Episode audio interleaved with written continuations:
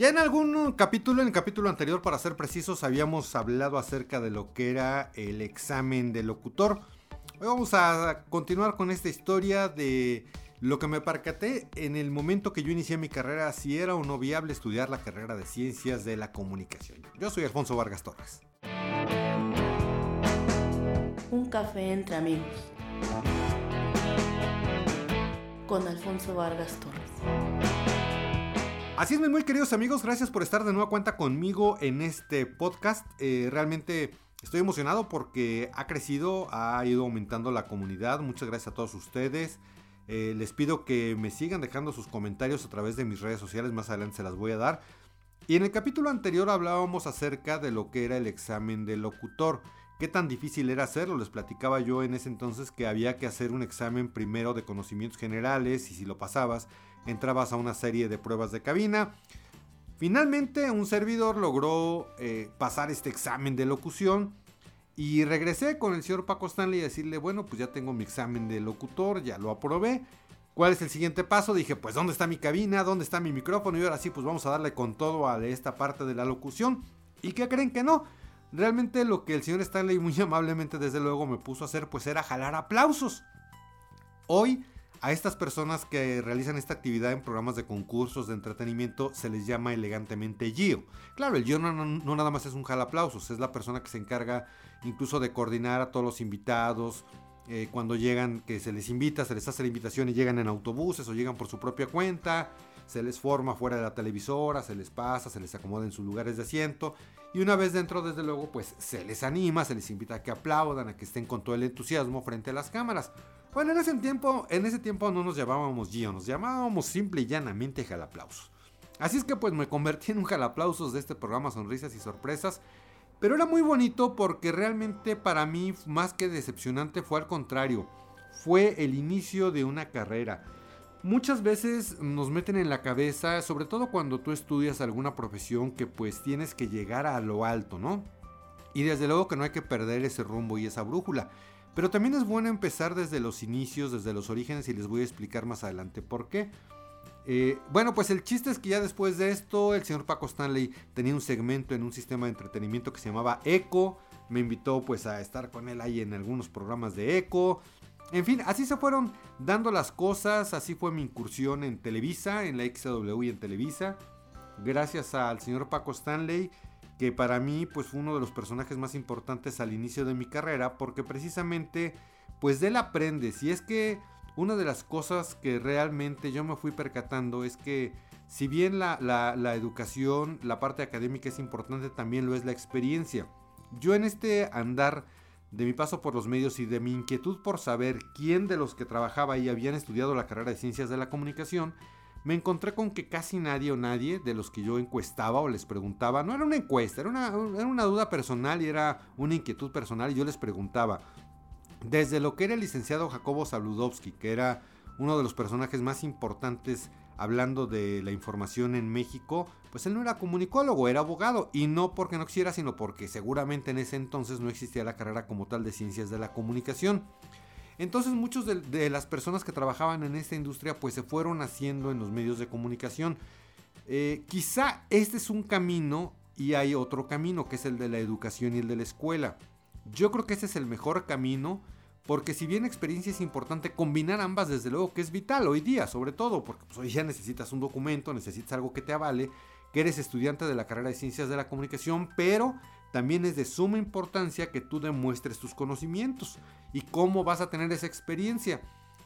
Hay tips, hay muchos tips que les quiero ir platicando más adelante que yo fui descubriendo y que los he ido compartiendo en distintas plataformas. Pero bueno, finalmente, una vez que se termina Sonrisas y Sorpresas y que se termina eh, pues la incursión de Eco, de, de, Paco Stanley en Eco, eh, yo empiezo a buscar eh, porque esto te vuelve, esto vuelve adictivo. El hecho, desde la primera vez que tú pisas un foro, una cabina, estás frente a un micrófono o frente a una cámara, se vuelve adictivo y no, y no paras, no quieres parar, no quieres dejar de expresar, de hablar, de compartir experiencias, de compartir información, de compartir entretenimiento y de compartir muchas cosas. Así es que resulta que uno de mis tíos eh, políticos, eh, esposo de una hermana de mi mamá, Don Pepe Navarrete. Don Pepe Navarrete, pues él era cronista de deportes. Él estuvo trabajando un tiempo en Dallas, estuvo en Puebla.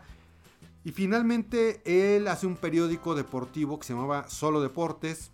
Eh, un personaje muy creativo, mi querido Pepe Navarrete, mi tío Pepe Navarrete, un personaje creativo, sumamente carismático.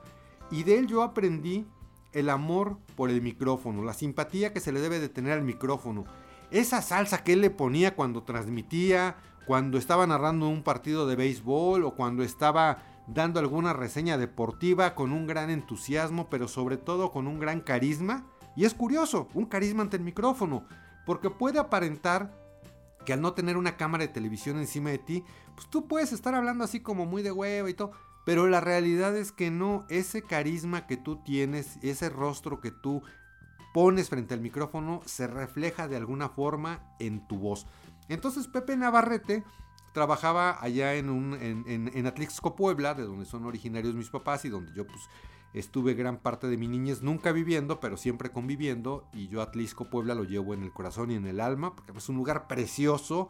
Por ahí en, YouTube tengo algunos videos de Atlisco, Puebla, ojalá se puedan dar una vuelta. Este, hay un lugar muy interesante que se llama Punto Marconi, pero bueno, ese es otro tema, ya les platicaré de viajes y todo esto. Resulta que eh, hay una estación perteneciente a Grupo Asir Puebla que se llama Stereosol. Entonces Pepe Navarrete era el comentarista de deportes de un noticiero que si no mal recuerdo se llamaba Buenos Días Atlixco. Conducido, no recuerdo el nombre del conductor central, pero dentro de los colaboradores se encontraba un personaje que también es de los que marcó mi vida, que se llama Héctor Estrada Casas. Héctor Estrada Casas fue un periodista que estudió en una de las entonces mejores escuelas de periodismo que era la Carlos Septién, porque en esa escuela te enseñaban realmente a ser periodista, no comunicólogo. En esa, en esa escuela tú realmente aprendías a hacer el periodismo, más allá de las cuestiones técnicas de producción y de todo lo que implican los medios de comunicación y las ciencias de la comunicación, ahí nada más eras periodista. Entonces, Héctor Estrada Casas estudió en la Carlos Septién García, eh, al igual a lo mejor ustedes recuerdan por ahí a Ana María Lomelín, una conductora de noticias, José Lo Becerra, que es editor de una revista de tecnología muy importante. Eh, Héctor Estrada trabaja posteriormente en un periódico que se llamaba Novedades. Y ahí es donde él pues hace sus, bueno, hasta donde yo recuerdo ya tendré la oportunidad y el honor de platicar ante estos micrófonos algún día con don Héctor Estrada Casas para que nos cuente bien su historia, pero pues el chiste es que Héctor Estrada colabora en este programa donde eventualmente él se convierte en el titular de esta emisión de Buenos Días.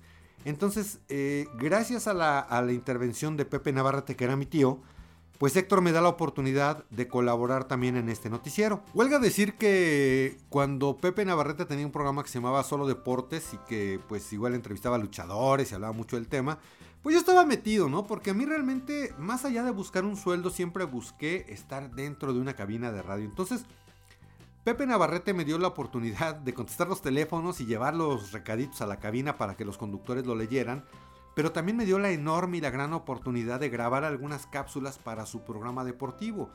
Bueno, esa fue para mí realmente una de las experiencias más importantes e impactantes en mi vida en ese entonces, pues yo tenía alrededor de 18 años, 19 años a lo mucho.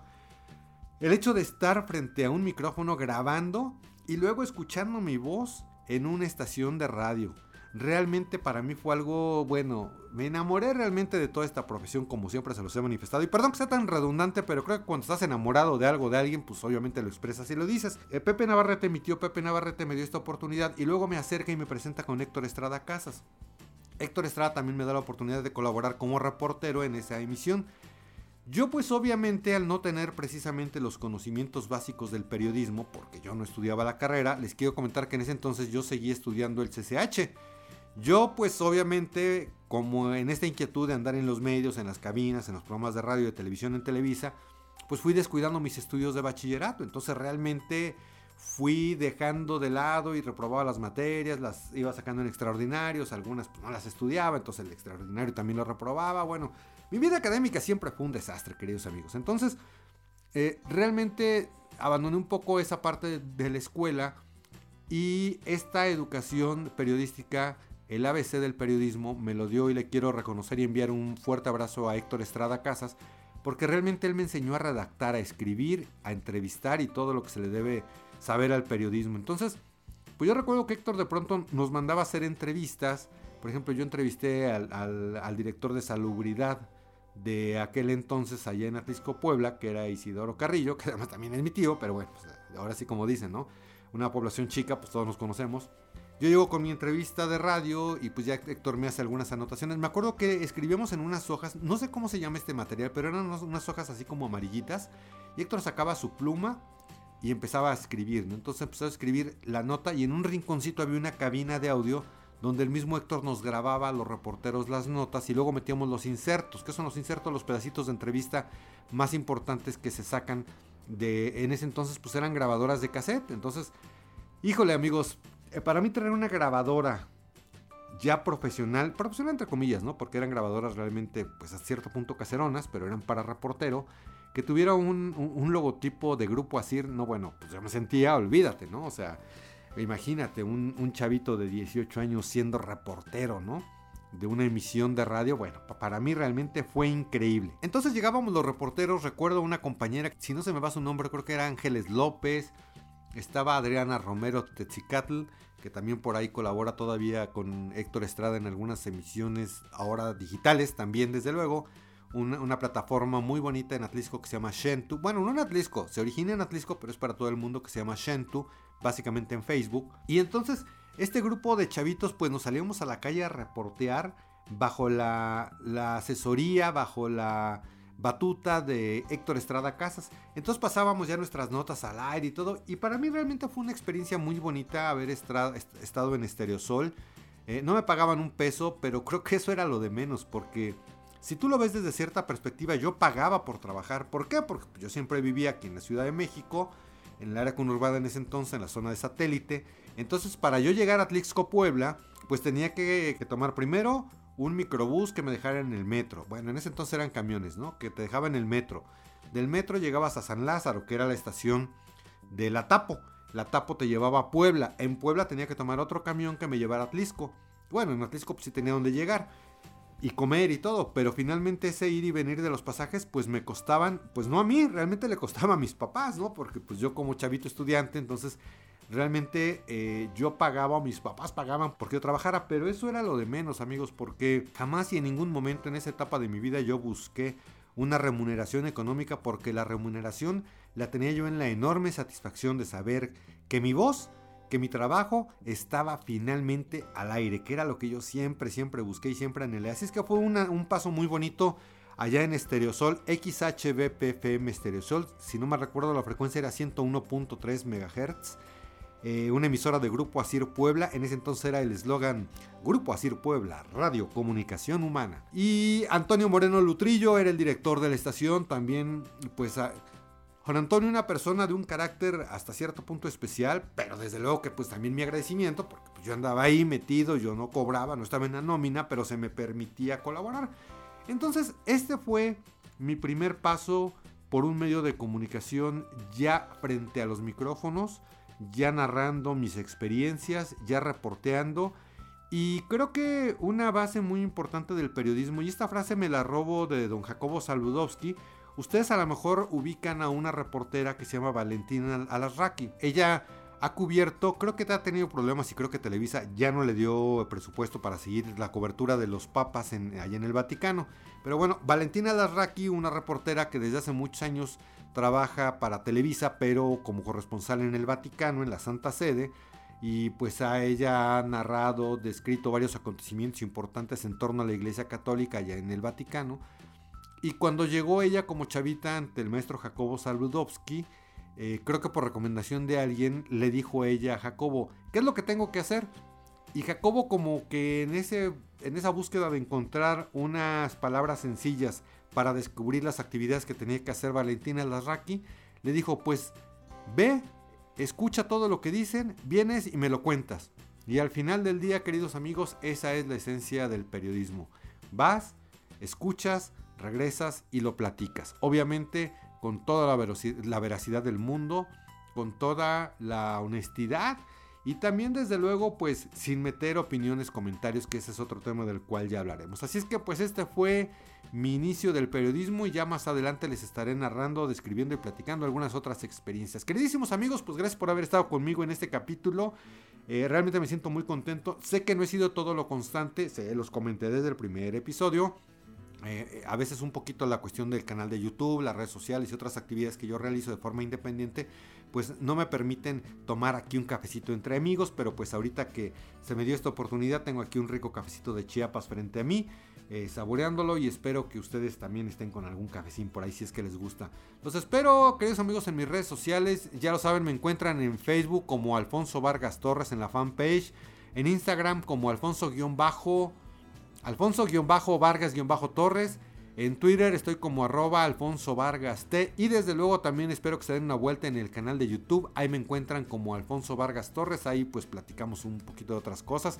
Así es que muchas gracias por estar conmigo en esta permanente comunicación circular. Espero todos sus comentarios. Desde luego ustedes platíquenme, coméntenme qué les ha parecido este podcast.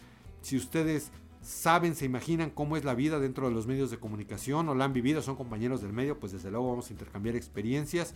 Tengo muchas ganas de entrevistar a varias personas, creo que por ahí, por ahí vienen varias sorpresas. Voy a buscar desde luego a Doctor Estrada para que pues ojalá me regale una entrevista. Quisiera también platicar con Emilio Pineda, un youtuber que tiene un canal que se llama Comunicreando. Desde luego que me encantaría compartir otra vez micrófonos con mi querido amigo el doctor Mario Citalán. En fin, Cari Ru, una youtuber cubana que vive en Estados Unidos, Patty Reddy, también una mexicana de Acapulco que también vive en Estados Unidos, que tiene un canal de YouTube, en fin, muchas personas que creo que nos pueden aportar esta comunidad.